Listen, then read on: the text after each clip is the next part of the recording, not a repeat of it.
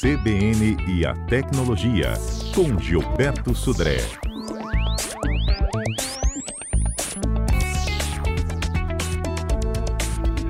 É, gente, em virtude da nossa cobertura aí de chuva, hoje a gente tem uma edição mais resumida do Tecnologia, mas Gilberto não podia deixar de passar por aqui nesta manhã, não é mesmo, Gilberto?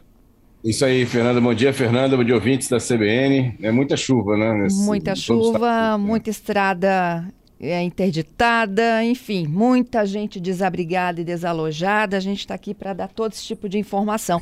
Mas eu tenho uma pergunta de um ouvinte que você ficou de responder hoje, que é notebook de tela touch. Então, Fernanda, eu, como eu estava comentando, assim, as telas são melhores dos, dos, dos notebooks que têm tela touch, as telas são melhores do que os notebooks convencionais.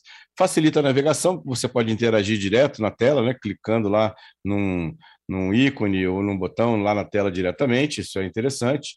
Né? Quem trabalha com arte e design também é legal, que você pode interagir com o desenho, né? ou fazer uma, uma certa intervenção diretamente na tela para isso, e você pode até usar como um teclado alternativo, né? ou seja, você, você tem algum problema até com o seu teclado convencional, você pode usar a tela como é, teclado alternativo. Os problemas dos, das telas touches infelizmente, é. Primeiro, ergonomia. Muitas vezes é difícil você, em vez de ficar usando o mouse, ficar usando a tela e tem que levantar o braço. Muitas vezes não é uma posição muito confortável de você usar por muito tempo uma tela sensível ao touch nessa questão.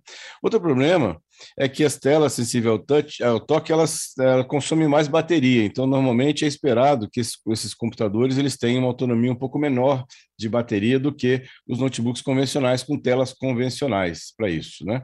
Já falei um pouco do preço alto, ou seja, os notebooks em geral que têm tela sensível ao toque são bem mais caros do que os convencionais nessa questão, e além de um peso extra, os notebooks são mais pesados, exatamente por ter essa uh, capa né, sensível ao toque na frente da tela, elas também, eles também apresentam normalmente um peso maior do que os notebooks convencionais. Então são prós e contras aí para os nossos ouvintes, quem está pensando em adquirir um notebook, que se compensa ou não para o seu uso específico, né, o, uma tela sensível ao toque ou não.